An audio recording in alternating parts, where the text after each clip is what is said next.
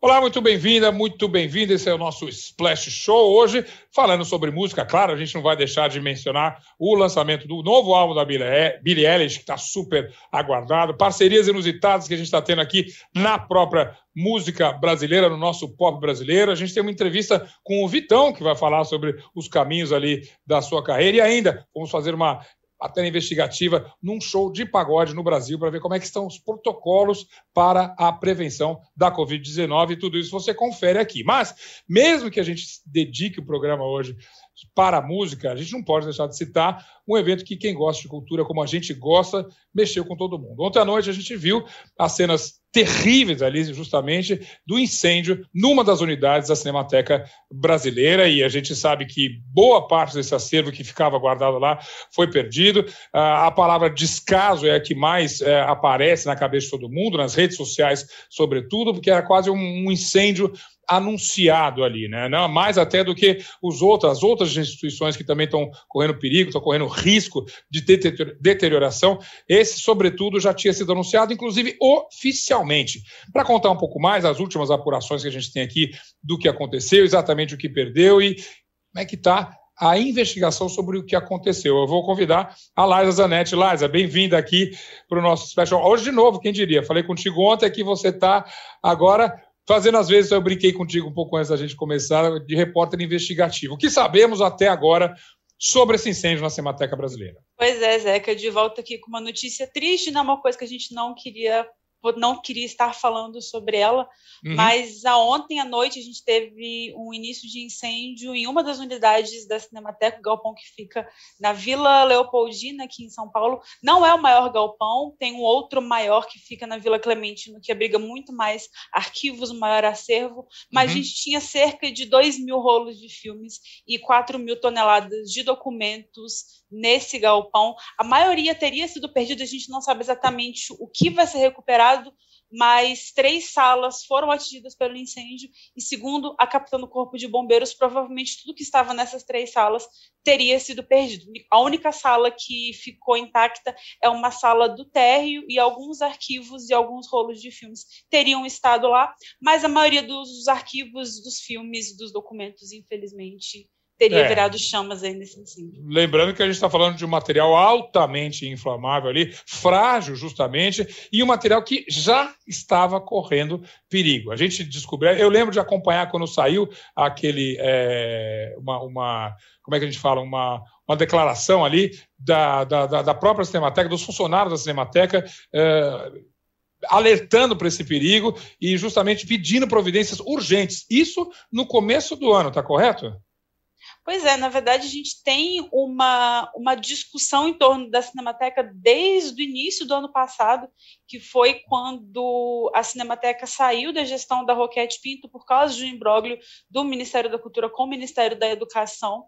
E uhum. existiu uma cobrança porque ficou sem funcionários, ficou sem verba, então é, contas, dívidas gigantescas com a empresa de luz e é um arquivo, um acervo que precisa de energia, precisa de manutenção, refrigeração para ele se manter intacto, porque são, são materiais altamente inflamáveis, né? Eles são frágeis, na verdade. Com produtos químicos, é. é. E a gente teve uma série de denúncias no próprio UOL, o nosso colunista Ricardo Feltrin fez uma baita matéria falando sobre Correto, os perigos, sobre uma tragédia anunciada, né, que é o termo que tem sido muito utilizado. Exato. E é isso, porque de fato muita gente vinha falando sobre isso desde o ano passado, tanto gente da imprensa quanto associações e funcionários da própria Cinemateca.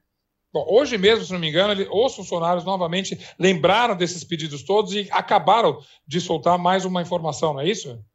Correto. Eles já tinham é, emitido um manifesto em abril desse ano falando sobre os perigos do incêndio e hoje eles publicaram mais um manifesto nas redes sociais reforçando que é um descaso que eles chamam de descaso de um crime anunciado, ao que eles dizem no, no documento e chamam atenção para a necessidade de chamam atenção para a necessidade de cuidado com o acervo que está na Vila Clementino, que é onde tem a maior parte dos documentos, que é onde está de fato o que é mantido com nitrato e, e aí tem perigo de combustão, combustão espontânea.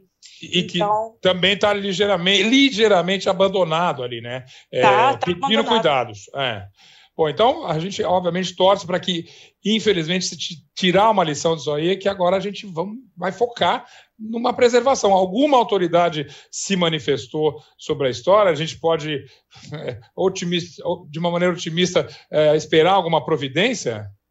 A gente torce para que sim, algumas autoridades já se manifestaram, a gente tem o próprio Mário Frias já falou algumas coisas, falou ontem que vai abrir uma investigação também, é, tem aí o processo de abertura de um novo edital para dar a a gestão da Cinemateca para alguma organização social, já que foi tirada das mãos da Roquete Pinto para abrir de novo, isso é para ela não ficar mais abandonada.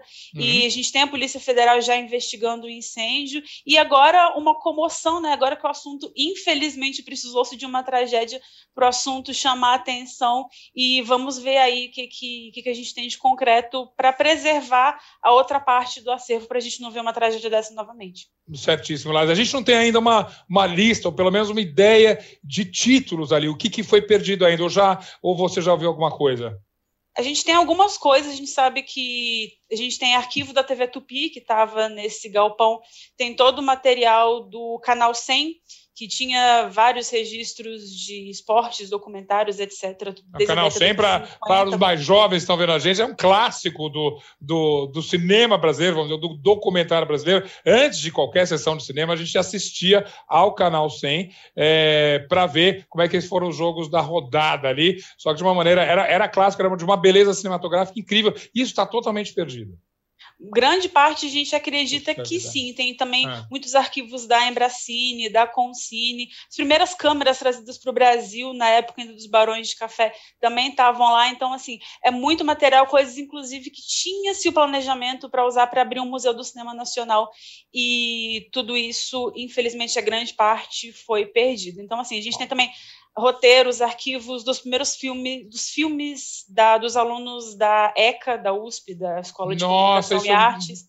Super, que super arquivo, maravilhoso. Que pena, que pena. Bom, pois enfim, é, é muita coisa. Vamos esperar essa lista completa, de repente até contar com algum colecionador que tivesse alguma cópia disso, para a gente tentar. Tem sempre essa esperança, né? Alguém, algum, algum fã, algum colecionador que tem algum acervo que pode até doar e tentar cobrir alguma coisa. Mas é claro, a maior parte já era. Vamos a aguardar mais notícias. Laila, super obrigado, então, é, por essa sua presença aqui na sexta-feira, mas você sabe que é sempre bem-vinda.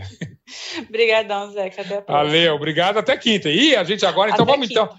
Até quinta. Vamos focar em música agora sim, uh, porque é mais uma semana muito interessante de lançamento, sobretudo porque talvez um dos discos mais esperados do ano, um dos álbuns mais esperados do ano, acabou saindo. Uma artista que, é, pelos prêmios que ela ganhou, pelo barulho que ela fez com seu álbum de estreia, pela sua juventude, cada coisa que ela lançou esse ano acabou criando um barulho também bacana. E agora a gente tem um álbum da Billie Eilish. Eu chamo Pedro Antunes para, então, uh, tecer seus elogios a Billie Eilish. Pedro, tudo bem? Elogios? Será? Não, mentira. Olha, eu já tô. É, não, eu sei, eu vi alguma. não foi você que citou, mencionou. Muita gente mencionou que ela está vindo até de Bossa Nova, ou seja, tem, tem coisa boa no álbum. Tem muita coisa boa. Aliás, é que você estava falando sobre quantidade de lançamentos de sexta-feira. Uh, eu acho que a gente daqui a pouco vai ter que pedir pro UOL fazer um UOL Splash Música, uh, Splash Show Plus. Música 2, para fazer no sábado, para uma continuação quantidade de coisas que saíram. Mas assim, é... então a gente vai destacar a Billie Eilish, por exemplo, que soltou esse segundo álbum chamado Happier Than Ever. A uh, Billie Eilish que a gente já conversou por aqui em outras sextas-feiras, principalmente quando ela estava ali na capa uh, de revistas, uh, mostrando esse visual loiro, etc. Isso uh, bem diferente daquilo mais soturno que ela apresentou no primeiro, no primeiro disco. Sabe que tem uma coincidência muito curiosa hoje, Zeca, que hoje, nessa sexta-feira, dia 30 de julho, que é o dia que sai o disco da Billie Eilish, que uhum. tem uh, nascida em 2001, certo? 2001 foi o ano em que saiu o primeiro álbum de The Strokes, que foi a última grande revolução da música trazendo alguma coisa nova para os jovens. Que conexão maravilhosa, muito boa mesmo, muito bom. É. E a gente está aqui com essa, com a Billie Eilish, trazendo uma coisa que é que nem os Strokes fizeram, com tendo uma parte retrô, tendo uma questão, uh, trazendo uma parte moderninha, falando sobre as angústias de um jovem de 20 anos, 20 anos depois dos Strokes fazerem isso lá nas piscinas de dança indie, de calça colada, a Billie Eilish faz isso mas com a linguagem atual, com a linguagem contemporânea, trazendo uh, esse, essa brincadeira com a bossa nova, por exemplo, ela que já disse ser muito fã, inclusive, de bossa nova,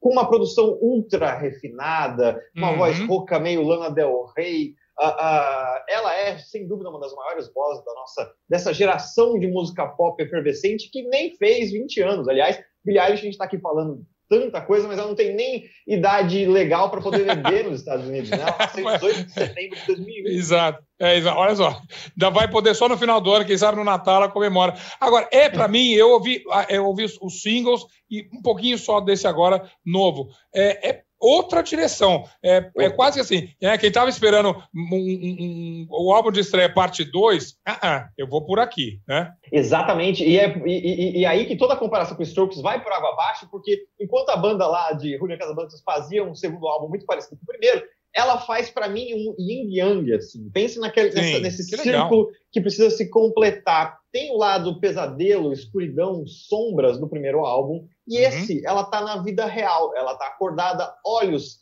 abertos e vendo uh, o peso que ela carrega por ser mulher na indústria fonográfica, por ser ícone e voz de tantas outras meninas uh, nesse mundo. Então, ela transforma muitas dores ali, dores de amor, dores de abuso, dores de abuso de poder, inclusive, também, uh, em música pop. É, é, um álbum muito bom. Ele não é inteiro consistente. A gente tem ali o, a segunda metade dele, antes das duas últimas músicas, ele, ele, ele esfria um pouco. Mas ela apresenta, assim, de, de referência da Madonna dos anos 80, uh, ah, a parte mais eletrônica, dançante de Madonna, até bossa nova, sabe? Sim, é, sim. Tudo isso com uma linguagem muito atual. E você acha então que ela sobrevive o, o, sempre quase trágico teste do segundo álbum? Os próprios Strokes ali hum, patinaram no segundo álbum, o Blur também, todo mundo praticamente sofre um pouquinho com esse segundo álbum. Ela atravessa com louvor esse desafio. Ela conseguiu fazer um álbum melhor. E olha, eu sou um fã de Billie Eilish, de primeiro álbum dela, tô até com um moletom da Billie Eilish. Olha só! tá mas porque que eu assisti num show quando eu viajei para os Estados Unidos, assim, fiquei embasbacado pelo show dela. Uh, e eu estou muito interessado em ver essa, essa, dicotomia entre o dia e a noite desses dois álbuns, sabe? Sim. O que é solar e o que não é, o que, o que é noturno, o que é onírico e o que é a vida real que ela traz ali. Vai ser muito interessante. E ela que, aliás, vinha para o Brasil, tinha turnê né, agendada para vir no, no, ano passado, mas foi adiado, que, inclusive. Que vem em 2022, né? E só para a gente encerrar o assunto bilhete, algum feat, eu não ouvi o álbum inteiro ainda, mas algum feat no álbum, não? Nada. É tudo ela. Cara, Billie Eilish, com a produção do Phineas, que é o irmão dela, né? Sim, uh, sim, sim. Que, que, que, depois desse primeiro álbum foi parar em produção de todo mundo, assim, esses dois, é eles, eles, eles se resolvem muito bem, é maravilhoso. Então, ótimo. Por outro lado, no Brasil a gente vê feats cada vez mais curiosos, eu estava vendo. Você mesmo chamou nossa atenção que as parcerias no Brasil, uh, they went crazy, né? É, e parcerias totalmente inesperadas, o que sempre é bom. Eu sempre acho, você também, obviamente, é desse partido, que a música ganha quanto mais estranha ela agregar outros músicos, outros elementos. Mas essas aqui, não digo nem estranheza, mas elas me surpreenderam. Por exemplo, Luan Santana com MC Dom Juan. Seu veredito. Rapaz, olha só, eu vou, eu, eu, vou ser rápido, tá? Mas assim, Luan Santana com, a, com o MC Dom Juan é uma música que fala, cujo nome é Sorria, mas que fala de sofrência. E nessa mistura desse universo entre o que é o funk do Dom Juan, o que é esse sertanejo uh, bem pop do Luan Santana, o resultado me parece uh, um, reggaeton, assim. Ele tem uma batida de reggaeton, Sim. ele tem uma, uma latinidade, os dois hum. estão ali falando sobre é, essa, essa ausência. Sorri porque você já me perdeu. É muito interessante esse, esse encontro. Eu que sempre fico de olho nesses, nesses matches musicais para ver se eles realmente sim, sim. são matches ou se eles são aquele golpe de gravadora para usar os números de cada um. E esse me pareceu que funcionou muito bem e pode ser um princípio de um de uma latinidade maior para a música pop brasileira, sabe? Dois Curioso nomes grandes trazendo Sim. isso. Curioso você falar isso, porque justamente, como tem dois nomes muito fortes, muito conhecidos por um estilo só, A minha pergunta era se algum ganhou, se está mais para o sertanejo ou se está mais para o estilo do Dom Juan. E, na verdade, você saiu bem, ela saiu com uma coisa híbrida, realmente uma coisa genuína, uma coisa diferente. Eles saíram, eles, eles saíram para esse outro lugar, assim, né? Nesse, eles realmente, nesse encontro, eles criaram uma cor nova. Isso é interessante. Sim. Esse reggaeton meio sensual e tal. Tem mais MC Don Juan, eu acho. Eu, eu sinto que o, o Luan Santana sofre um pouquinho mais para chegar nesse, nesse, sim, nesse, sim, nesse ritmo, sabe? Mas, mas é um resultado muito interessante. Ainda nas parcerias inesperadas, Martinho da Vila e Jonga. E eu vou fazer a mesma pergunta. Tá mais. Os dois, é, os dois, fofura. Mas, tá mais pro Martinho da Vila ou tá mais pro Jonga? Eu tenho certeza. É uma... Deixa eu arriscar um palpite. O ah. Jonga, obviamente, é, estava ali à mercê do grande mestre, que é o Martinho da Vila. Então, imagino que ele cedeu um pouquinho mais, ou não? É, mais ou menos por aí, Zeca. Na verdade, o, o, o Martinho criou essa música, né? É, e chamou o Jonga para participar. Uma música do Martinho que fala sobre a saudade de poder abraçar as pessoas, sabe? Uhum. Tem ali uma, uma frase em que ele fala de como ele estava quando ele compunha essa música e, e, e como ela reflete esse sentimento dele do agora. Veja a foto aqui dos dois abraçados e a coisa sim, do, sim. por exemplo, ele tem um, um netinho que nasceu, disse o Martinho, e ele nem o conheceu ainda, sabe? Sim, ah, sim. Então é uma música que tenta dar um carinho. O, o, o Jonga, quando chega, é aquela, aquela, aquele rolo compressor, destruidor, mas numa música, nesse, é, essencialmente um samba do Martinho da Vila, ele consegue ir destruidor no passinho, no passinho mais devagarinho, que nem o Martinho ensinou pra gente. Ou seja, um, um, mestre ensinando um que também é um mestre, mas um mestre mais jovem e uma bela colaboração. Sabe de mais alguma estranha parceria que está para pintar por aí? Bom, podemos esperar qualquer coisa do pop brasileiro, né? Assim espero. E tem aquelas músicas todas da Luísa Sonza que ainda não saíram, né? Tem parceria com o João, tem parceria da Ludmilla, que a gente falou semanas atrás. Essas Exato. parcerias ainda vão sair. Então, muito bem. Bom, vamos aguardar todos, esperar por mais novidades e semana que vem mais lançamentos aqui com a gente, críticas, opiniões, bastidores. Pedro Antônio, super obrigado. Valeu, Zé. Até mais. Valeu. Game Trends é o podcast do Start Wall em que eu, Bruno Isidro e Letícia Vexel comentamos o assunto mais importante de games da semana. Você pode ouvir o Game Trends no Wall, no YouTube ou na sua plataforma de podcast preferida.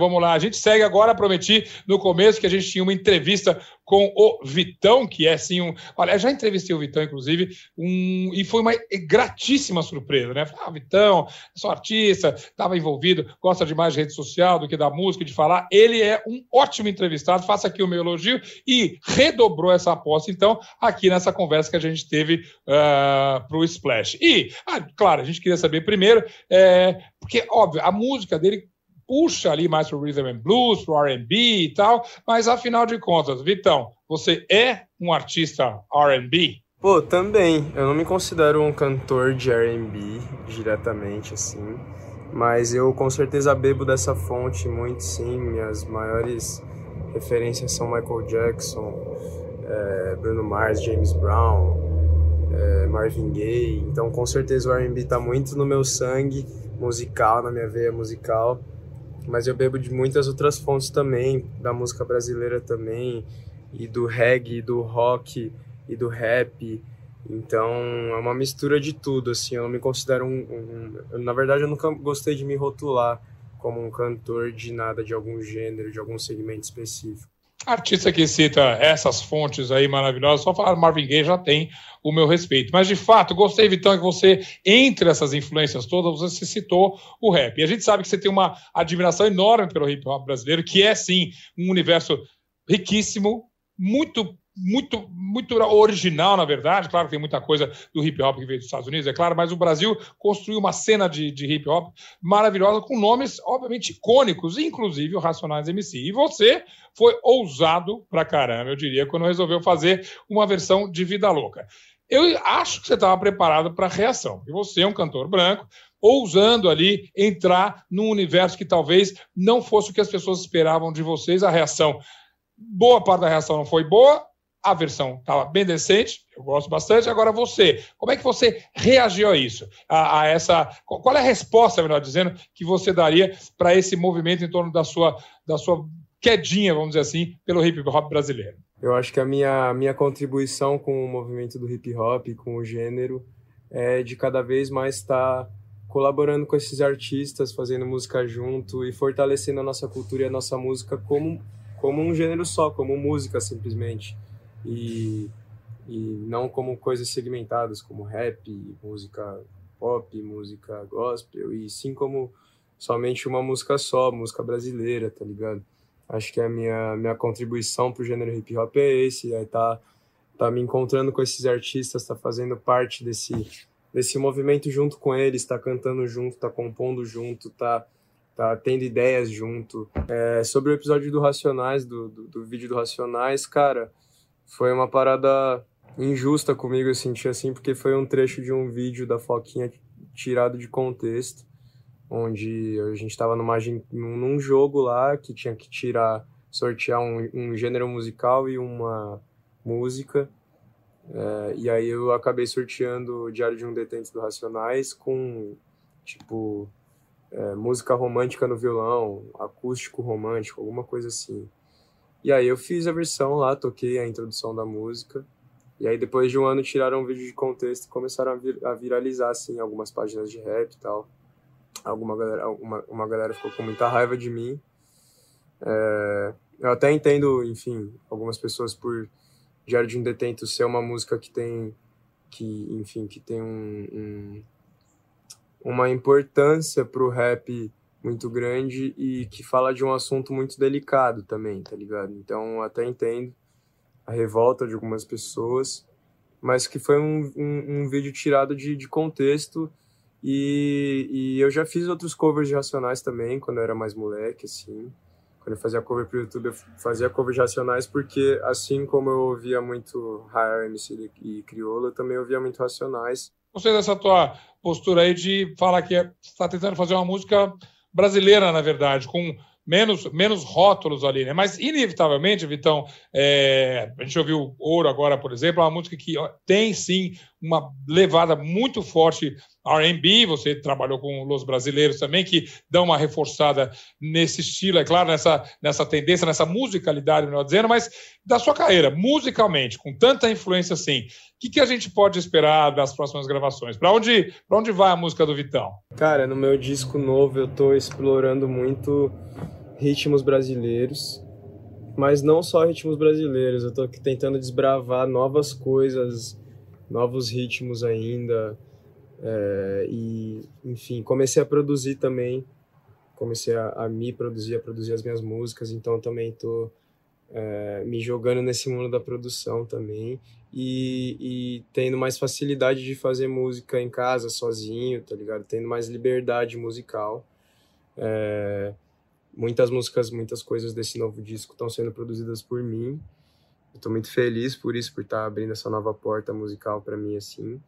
E, cara, tô, tenho trabalhado também com, com os brasileiros, continuado trabalhando com os brasileiros. Tenho trabalhado com Nave, com Nave Beats, tenho trabalhado com Douglas Moda, tenho trabalhado com Pedro Loto, com Caio Paiva, é, com muita gente talentosíssima, assim, e acho que no fim a soma disso tudo, de todas essas pessoas, esses produtores, dá um, dá um, traz o que é preciso, assim, no resultado final. Muito bom, a gente está vendo que vai vir muita variedade e isso é que é bom quem ganha é só o pop brasileiro. Obrigado, Vitão. As portas do Splash Show sempre abertas para você. Vamos falar com esse, quando esse álbum sair, né? A gente quer aí matar a curiosidade faixa por faixa aí e falar mais dessa sua carreira, dos caminhos que ela está tomando. Eu convido agora para o Splash Show o nosso querido Guilherme Lúcio. Oi, tá Zeca. gente? Tá. E aí, Gui, tô tá aqui, bom? Tô aqui, tudo bem, tudo, você? Tudo ótimo. Você sobreviveu ao show que você foi assistir?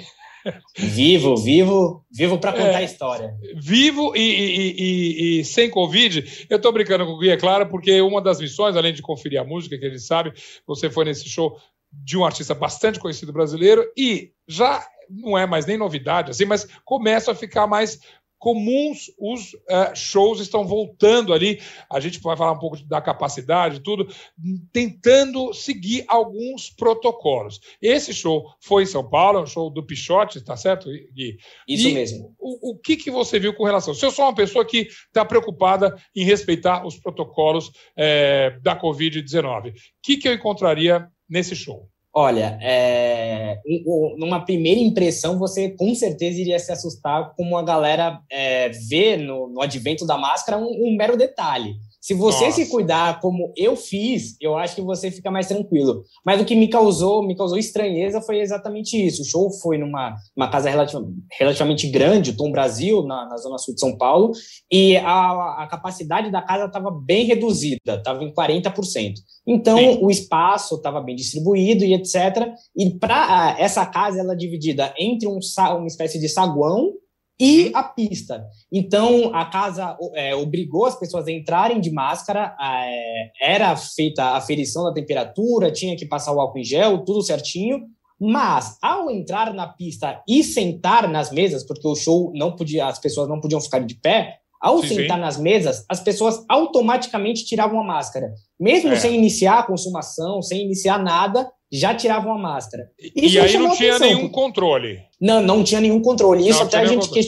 a gente até questionou a casa e eles alegaram que, como é um show que é, essa pista funciona quase como um bar onde as pessoas consomem bebida e comida, Sim. automaticamente as pessoas tira, tiravam a máscara. Mas mesmo antes de começar a consumir, as pessoas já tiravam a máscara. Isso me, me causou estranheza. Olha, eu sei que não é uma pergunta, não é muito estatístico assim, mas você diria que quantos por cento daquela hum. plateia estavam de máscara? Ó, eu vou falar quando.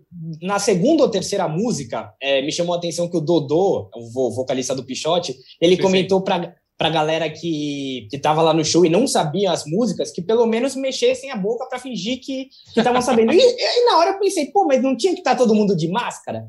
E ao olhar para o lado, eu percebi que na, nas mesas, assim, se tinham duas pessoas com máscara como eu, era muito. Então, isso me, me deixou espantado. Então, ao seu redor ali, você só conseguiu ver duas pessoas. E olha lá, duas pessoas.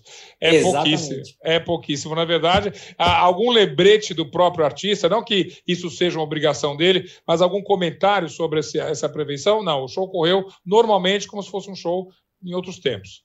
Exato. Assim, é, houve a recomendação para a galera ficar sentada, é, para se manter um certo, uma certa calmaria. A própria casa é, transmitiu um vídeo no, nos telões sobre alguns cuidados, mas era cuidados de, de limpeza, de higiene. Sim, a gente conversou sim. com um infectologista que fala que essa limpeza da superfície é importante, porém ela não é primordial que o mais importante nesse momento, mesmo sendo algo que não é extremamente confortável, mas o ideal nesse momento é o uso de máscara, principalmente em locais, em locais fechados, né?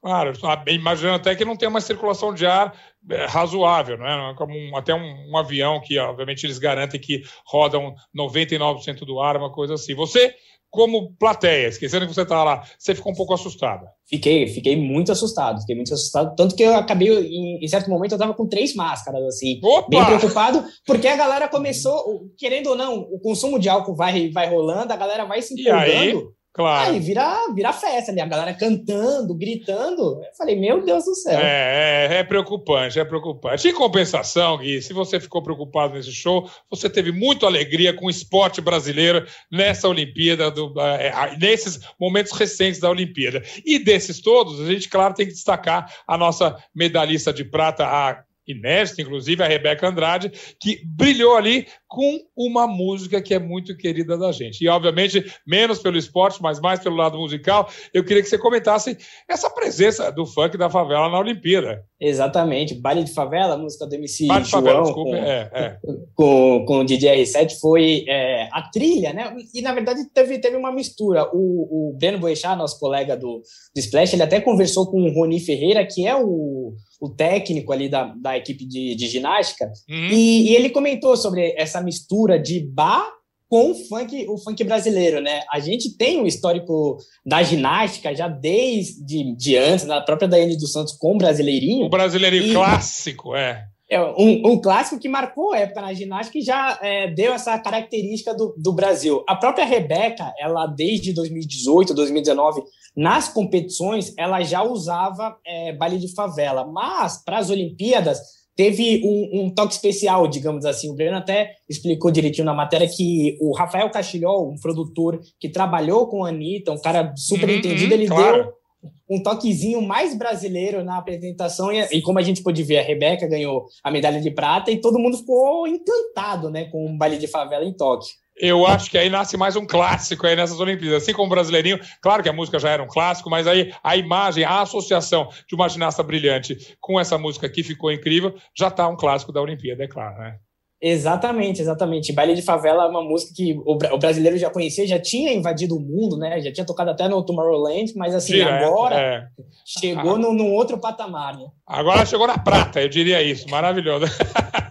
Exatamente. super obrigado, obrigado sobretudo pelo alerta, por você usar três máscaras lá, lembrar as pessoas que, claro, vamos para o show, que bom que está podendo isso, mas sempre com prevenção. Obrigado pela reportagem. Valeu, Zeca. E até sexta-feira que vem. Eu só queria encerrar o nosso Splash Show de hoje com o meu cantinho do Zeca aqui. Eu vou dar uma, uma dica que parece um pouco óbvia, mas veja bem.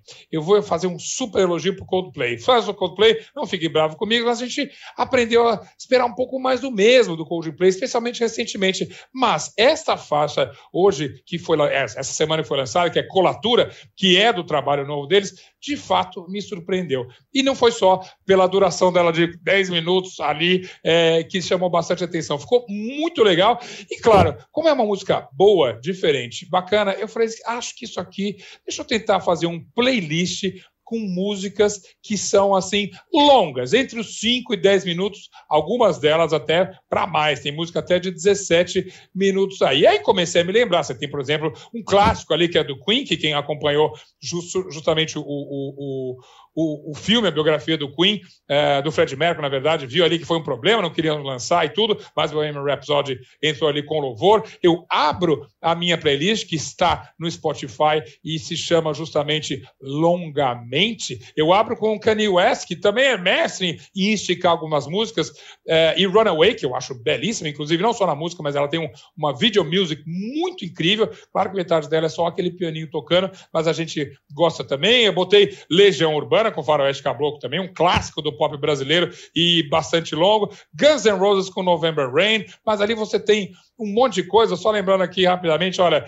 Radiohead com Paranoid Android, a gente tem ainda, até no hip hop, sabe quem é Real Roxanne? que ela faz o Real Roxanne, Let, boom, é, Bang Zoom Let's Go, o American Pie do Don McLean, Riders on the Storm do The Doors, a gente tem David Bowie com Station to Station, a Massive Attack com uma super versão de Karma Cola que eu adoro, Penthouse and Pavement, isso é bem anos 80 para minha turma aí, com, uh, com Heaven 17, e até o Style Council com um Very Long Hot Summer. Eu até lembrei de uma agora do The Cure que eu vou incluir para você acompanhar lá no Spotify, no Zeca Camargo Music e também é, no perfil é, do Splash. E só para terminar, é com Computer Love do Kraftwerk. Só clássico, longo, maravilhoso, provando que o pop às vezes pode exagerar um pouquinho, que a gente não acha nada ruim. E bem-vindo Coldplay com essa música que realmente Colatura mandou muito bem. Nosso Splash Show fica por aqui. Se você quiser falar com a gente, até dar um palpite nessa playlist, manda lá, arroba Splash Underline Wall. Vai ter que ser uma música longa e boa também. E sexta-feira que vem, mais lançamento, mais bastidor, mais entrevista, tudo de música aqui no seu Splash Show. Tchau, até lá!